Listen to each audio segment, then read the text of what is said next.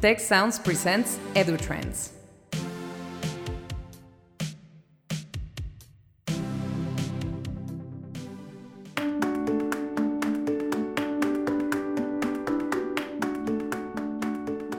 Welcome to the EduTrends webcast and podcast brought to you by the Institute for the Future of Education. My name is Jose Pepe Escamilla. I'm Associate Director of the Institute for the Future of Education. And today's guest is Gary A. Bolles, author of the book The Next Rules of Work, Chair for the Future of Work at Singularity University, and partnered in Charrette. It's a pleasure to have you here, Gary. Pepe, it's so great to be able to have a conversation with you. Uh, we are in the middle of the well, the, at the end of the International Conference uh, of Education and Innovation in, in, our campus in Monterrey. And one of the things that we have talking about is the impact that technology is going to have in higher education and lifelong learning. What can you tell us about? So first off, I, uh, I have tremendous empathy for uh, educators and administrators in this era because uh, you didn't choose to be around at the time of a global pandemic. You didn't choose to be around at the time of artificial intelligence tools suddenly taking off. Uh, and and I know that there's so many things that you're trying to do to provide such tremendous value to learners around the world. And then when you hit these very disruptive times, it can make it very difficult to continue to try to deliver on that mission. Uh, but technology has always transformed education at work, uh, just typically at fairly slower paces. So the calculator was considered by math teachers to be an enemy uh, yeah, it's it's so. Uh, think I, I'm old enough to have that. Yeah, yeah. So think think of how long, uh, how many how many battles there were as to whether or not students could have them in uh, in the classroom. And then, uh, for instance, for our uh, SAT tests, uh, you can bring a calculator, but you can only bring one set of extra batteries, and that's it. And so, and if you didn't bring your calculator, you can't ask anybody else for one. And if you do, that is a violation because they think that you might have you might be cheating. And so so it's we we get these new technologies. We think that we're adopting them and integrating them into the way we learn. But the truth is, even today, there's there's so many teachers, for instance, that um, uh, tell their students, uh, "You can't bring the cell phone into my classroom." Mm-hmm. Or um, if you look at the the adoption of the internet, you look at the adoption of Wikipedia. Each one of those were disruptive technologies that many teachers had great challenges in trying to figure out how to weave into the learning experience. Uh, and I think we're at that same inflection point now, not just because we've gone through this global experiment in distributed and hybrid learning, uh, but because we've got this new wave of tools that is likely to transform an awful lot of the way we even think about teaching going forward. Yes, uh, you remind me of a quote uh, in the book of Neil Postman. I don't remember the, the name of the book right now, sorry uh, there's uh, um, um, a Greek uh, classic philosopher, I think it was Socrates, that was complaining about the invention of writing because uh, students will become lazy and will not learn by memorize you know, the, the, the books or the poems or the yeah. discourse. No. And Aristotle actually complained that if we, technology kept advancing, there would be robots that would literally play the harp and humans wouldn't need to do it anymore. And so we've, always been afraid of the next wave of technology, but we haven't always been able or ready, willing, or had the support to go through the process of figuring out how to integrate it and actually leverage it for learning. Okay. So, what changes you foresee in education in particular with these uh, technologies? Will it uh, replace uh, teachers? Will it, uh, what will happen? Because many people are afraid I, I had a conversation with some uh, people of the team of the observatory of the Institute for the Future of Education, and uh, I showed them what uh, ChatGPT could do, and she said, "I will mark this day on my calendar, and uh, and I think I will lose my job." No, so That's their visceral reaction of people. no, absolutely, and it's perfectly understandable. Um, the uh, I'm a recovering journalist. I used to uh, be the editor of technology magazines, six different technology magazines. And in the 1990s, I co founded a magazine we called the Internet's first newspaper, Interactive Week. And as we were developing the newspaper and talking about all these changes from the internet, we all looked around at each other. We said, We are chronicling the demise of our own industry. We are actually writing stories about how all these technologies are going to transform the media business, newspapers, uh, magazines. And we, we realized, yeah, we're going to be out of a job in a pretty short period of time. Uh, now, that wasn't completely true because what ended up happening is at least in the United States, 50% of the employment was lost in those industries over 25 years. But virtually all those people shifted into digital media businesses, which were actually different ways of being able to distribute information.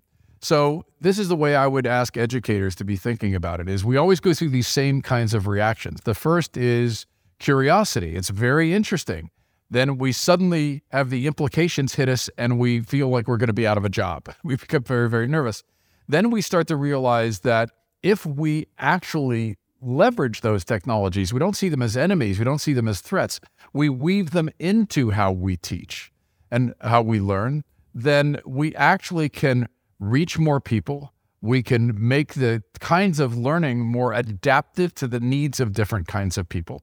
And then we can actually become better curators of the learning experience. Very interesting uh, answer.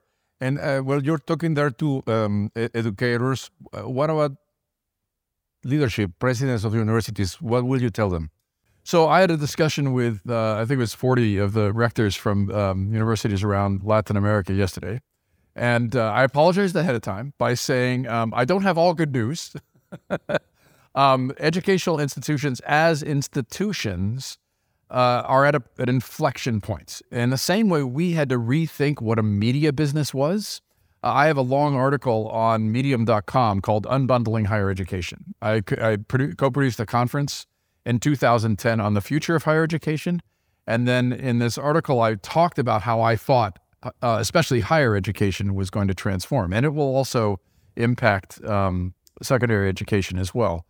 The, the the basic suggestion I would give to those who lead these organizations is if you think of these as ways of transforming that platform of learning, you will become far more open to a range of possibilities of the ways you deliver value to your constituents, your your students, um, their parents, the downstream employers that hire them. If you think of these as opportunities to transform your institution and your organization, then you can be far more prepared to be able to continually adapt because these technologies are only going to increase in pace of impacting the classroom experience, impacting how we even think about homework. And so I offer a different lens or a different perspective to those who lead and say, get that vision of the future, understand how it's very likely the institution of learning will change, and then what are the steps we need to follow to be able to help our existing uh, constituents, our teachers, our administrators, um, our students and parents to be able to continually adapt as we move towards that future. It's it's inevitable. It's pretty likely to come at a faster pace than many would have liked but it offers so many opportunities for the transformation of business models, the transformation of the learning experience, even the transformation of who you can actually help uh, to learn. That that it sh- if you embrace it as an opportunity, there's great examples of institutions that have already done that and have been able to go through that transformation journey. Thanks for your answer, and I I think it's uh, complicated because you have to think on different features. No, uh, is there only one future? Because technology in universities is part of one part of the story, but there's also startups that are trying to do things that uh, traditional universities are doing, but doing that faster, cheaper, uh, more flexible. Yeah, I call that. Uh, so, so if you think of ed tech, techno- ed tech technologies, and you think of the startups, especially that are impacting learning, there's um, 60,000 startups in the world funded by $6 billion worth of capital that are focused on ed tech. So uh, the, the Chinese have a phrase, the death of a thousand cuts. It's the death of 60,000 cuts. and so, and so you can think of each one of them as looking at the learning process as a market, and some are going to empower existing educational institutions to transform but many are going to offer new kinds of learning experiences. They're going to have new business models. They're going to have different ways of approaching the process of learning. And what we found in the media business is that eroded our businesses to the point where there are still radio stations, there are still magazines, there's still newspapers. The business has changed dramatically so that a tremendous number of these upstarts, we call them Google and Facebook, have created completely new markets to be able to have access to information. And if you think of that as a longer cycle for higher education, it's going to take longer because there's a variety of dynamics of just how that industry works in various countries, especially because of regulation and and um, because of the um, the feeder process from elementary school systems. But if you think of that as continuing to transform, then I, I think what is the opportunity is to be looking at how you can leverage these technologies, but also the changes in the business model and insulate yourself against some of the future global changes.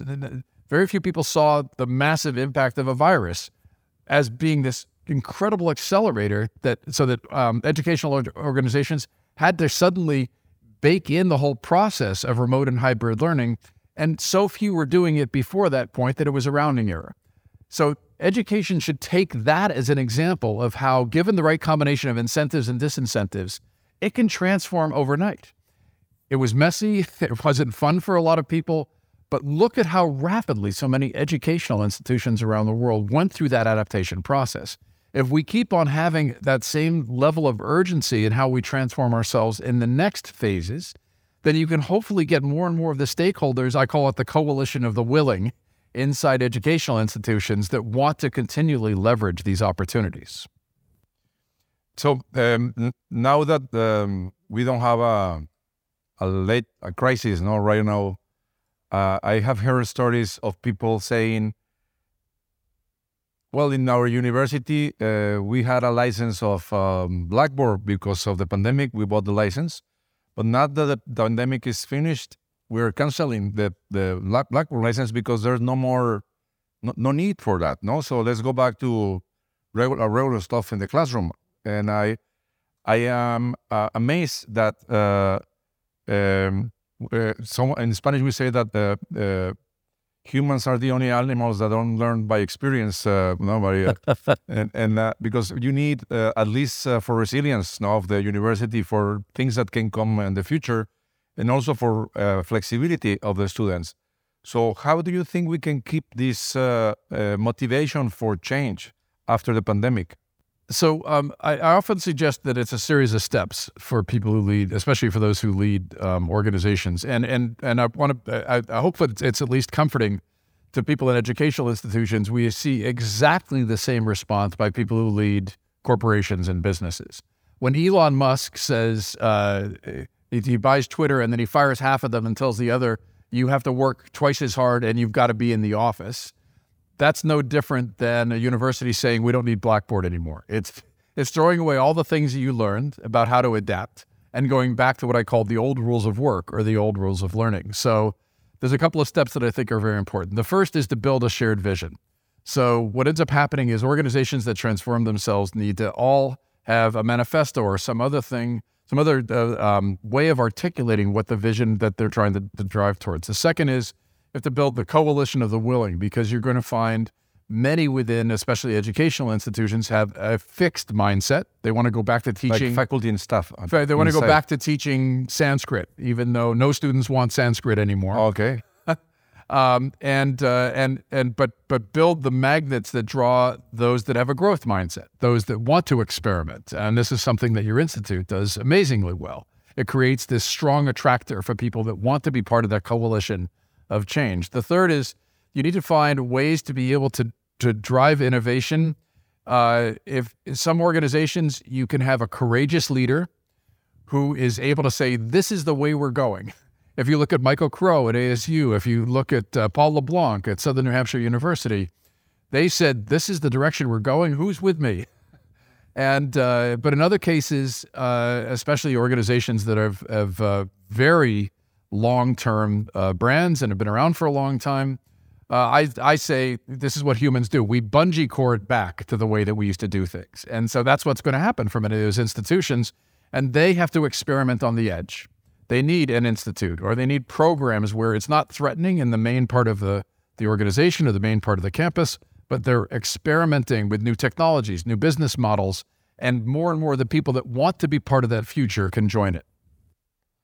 Yes, not, not all institutions can have a strong uh, leader, char- charismatic leader, I will say. And so you have to find different ways to adapt. And, and how these changes affect uh, universities that are, I would say, serving different sectors of, of the market. Yeah.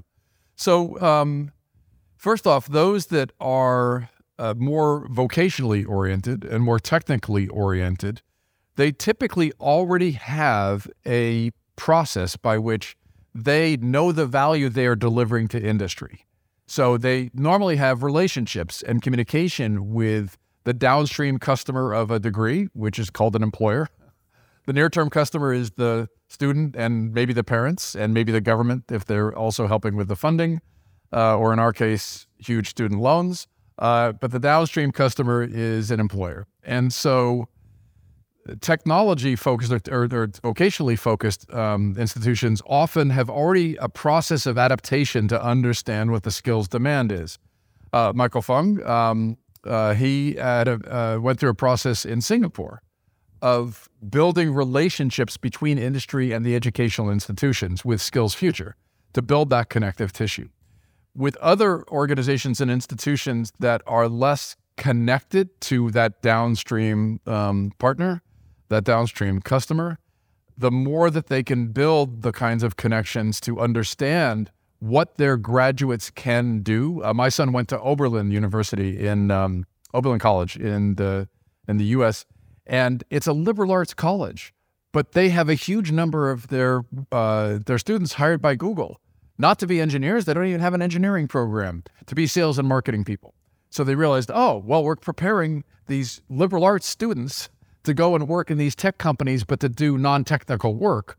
But we have to prepare them to be very, very adaptive. And so this is, I think, a tremendous opportunity for a lot of institutions is to build those that connective tissue with industry and the connective tissue with their communities so that they're continuing to ensure there's going to be lots and lots of people that are going to be disrupted by these technologies, lots and lots of industries that will be disrupted.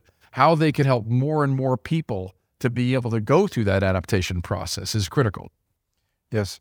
You, uh, I was looking for the, your book. I think I have it here on the other side. oh, you have you, a prop. Okay, you recently uh, wrote this uh, this book. Yeah, yeah. The next uh, rules of yes. What the next Thank rules you for of prop. So, um, so the most basic rules when you think of um, how each of us as humans deal with disruption, how our organizations, our communities, our industries deal with disruption. Uh, the, the um, there's no magic wand that helps us to all suddenly become very adaptive and deal with change. But if you buy the premise that we're going to continue to have uh, what we call exponential change at Singularity University, um, if you if you picture in your newspaper when we first saw the infection rates of the virus, uh, it followed this curve, and that's actually exponential, where it doubles again and again. In that case, every week or month, it was doubling in a lot of communities. Well, that's the way that you can think about the growth of the technologies that often impact our lives as well. And humans, we think linearly. We don't think exponentially. So there's this gap between what is happening in the world and the way that we think. And so what we've seen over and over again is if you help people with three things, they can be far more adaptive. And this is true for individuals, organizations, communities. You help them to have a mindset that they can continually adapt. Um, we call this often a growth mindset. They need to have a 21st century skill set. And I often talk about um, the English acronym is PACE problem solvers who are adaptive, creative, and with empathy. And then they need to have, they need to be able to leverage a 21st century tool set. And that's a set of techniques like design thinking and technologies such as artificial intelligence, which can help each of us to amplify our work and to be able to adapt more rapidly. Okay, and how do you uh, how do you, should we prepare be preparing for the future of work, or is it already here? so so uh, first off, when we say the future of work, many people I I can paint a vision of what work might look like, the scenarios for work in 2050. That will be uh, interesting. talk about all these. I, I do this all the time, and talk about all these amazing technologies transforming our work. And when I do that talk, I people their minds are blown. Oh my God, flying cars and, and artificial intelligence assistants. And then I say, no, every single one of those technologies exists today. There are 32 companies around the world that are building flying cars. I've told people for years there's going to be artificial intelligence where you will type in a prompt and it will come back and write an entire paper for you. And then along comes ChatGPT as a great example. And now, okay, now I see it. You're right. The future is here. So most people, what they care about the future of work is tomorrow. What should I do tomorrow? What should my company do tomorrow? What should my educational institution do tomorrow? And my answer is you start to build the process of how humans can continually adapt. You help to develop mindsets. Um, we, we often talk about 10x thinking and moonshot thinking, how you could do bigger and bigger approaches to solving problems. We talk about developing skills much more rapidly, not just, um, I don't want to offend any in our audience, but not just four year degrees or six year degrees or eight year degrees.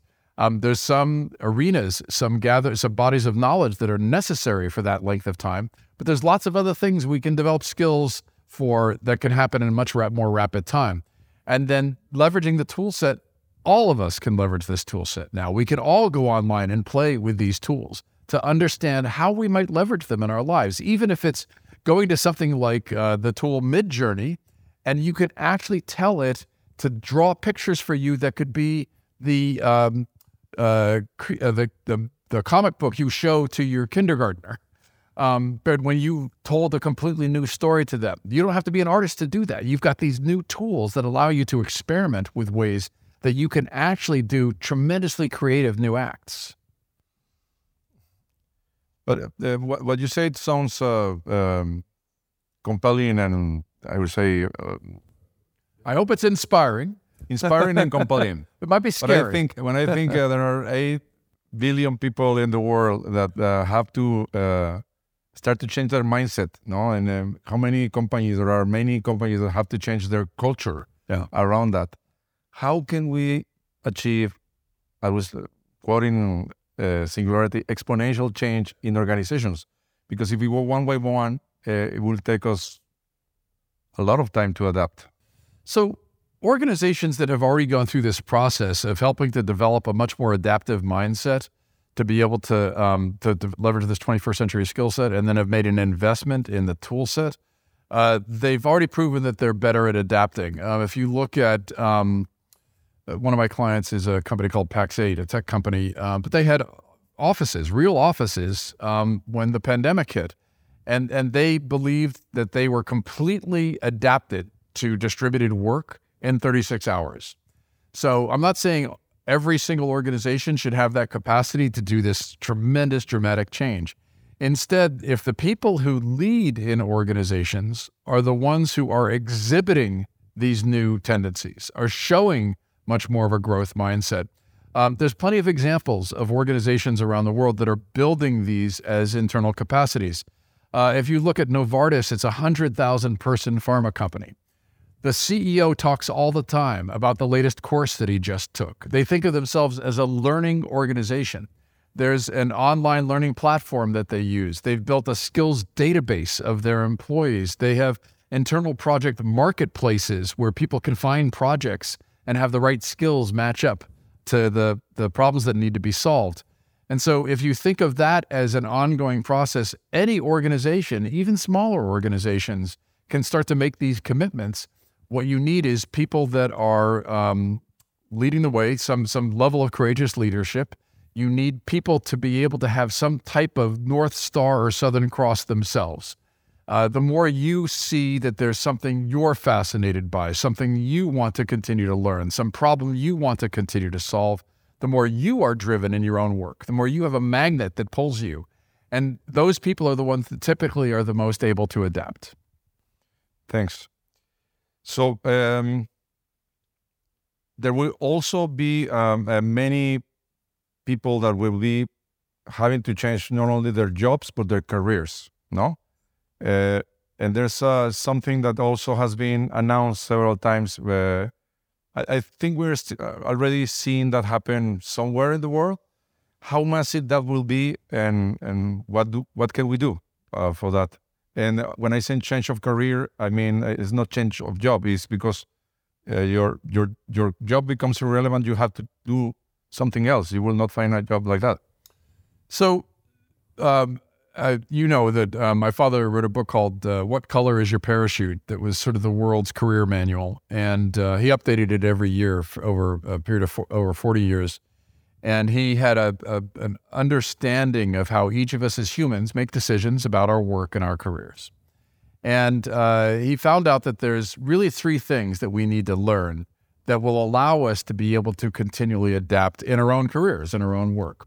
Um, but first, before I, I walk through the three things, he said, what is really critical for people that find, for instance, there's no more work in what they were trained for. Um, you were trained to be a, um, uh, a journalist, and there's no more work in magazines, or um, you trained to be a, a, plumber, and now you've got robots doing plumbing. Uh, so the first is to change the mindset where you no longer think of yourself as being a journalist or being a plumber. You're a person who has skills. And if you keep yourself, if you, you pull that anchor away where you just think of somebody who can continu- continually solve problems, you will find it much easier to adapt. Um, and so uh, that's a that's a mindset shift for people that are going through disruptive change in, in terms of no, no longer having access to the work that they used to have. But then my father suggested there's three steps that each of us can go through. The first is what? How do you learn about yourself, the, the, the unique parts of you? What are your skills? What do you love to do? What kind of problems do you love to solve? The second part is where? Where could you use those skills? What are the scenarios for the kinds of work that you can do? Um, if you were working as a journalist, you're very good with information. You're very good at wor- working with people. There's so many other things you could be doing. And then finally, the how is the steps that you would go through.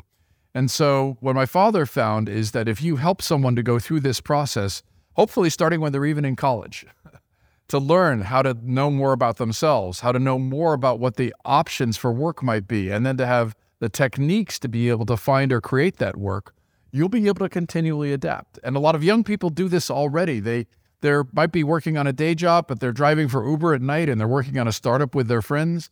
I call this a portfolio of work. They're already creating this changing mix of these elements in their lives. And they might still have day jobs in the future, but they're much more adaptive in thinking about how they could use their skills to solve new problems. Thanks for your answer. So we we need to be more problem solvers. So problem solvers have an advantage. Absolutely. Um, I say all the time, work is really just three things. It's a problem to be solved, it's the tasks we perform to solve those problems, and it's our human skills. So if we fall in love with problems, I mean, think of your engineering students, think of your marketing students. They've found a set of problems to fall in love with. Then they learn how to use and develop new skills to be able to perform tasks and solve those problems.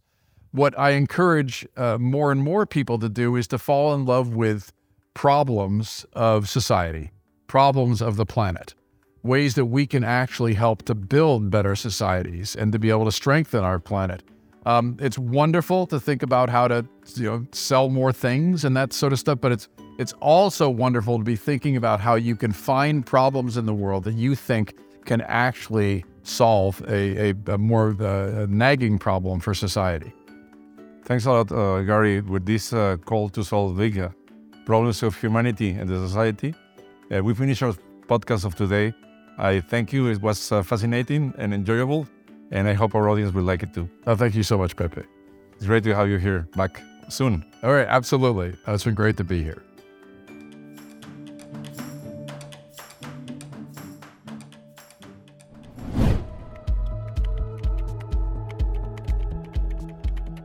For more information, visit observatory.tec.mx slash edutrends podcast and ife.tec.mx.